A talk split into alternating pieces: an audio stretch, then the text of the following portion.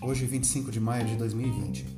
Bom, as bolsas americanas, medidas aí pelos seus índices futuros, prometem uma abertura em alta.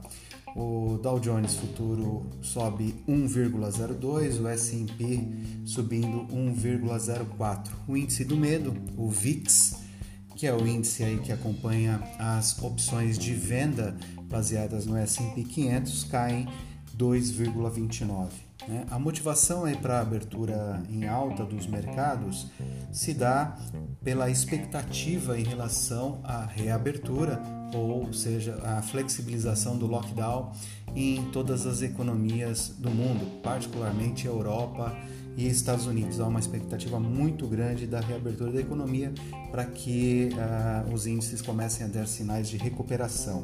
Né? Tudo isso apesar da tensão que ainda existe entre a China e os Estados Unidos. Hoje, os volumes negociados devem ser baixos nas bolsas devido aos feriados. Né? Nós temos feriado nos Estados Unidos, no Reino Unido e também em Singapura.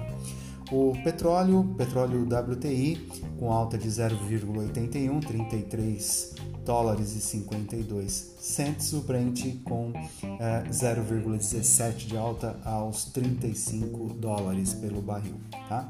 É, no caso do petróleo, está se mantendo aí no patamar de alta da semana passada, onde ele subiu expressivamente.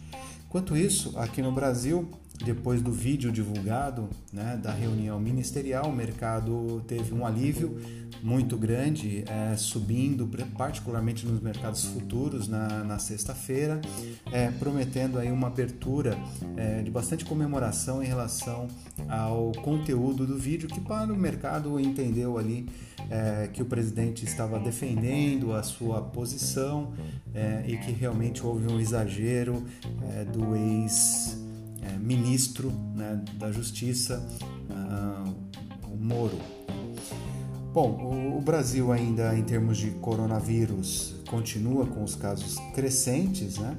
Então, 363.211 casos, o segundo maior do mundo já. Então, estamos aí como o segundo maior e com 22.666 mortes. Brasil que só perde para os Estados Unidos. Né? O minério de ferro tem na bolsa de Dailan uma ligeira alta, né? então nada expressivo em relação a minério de ferro.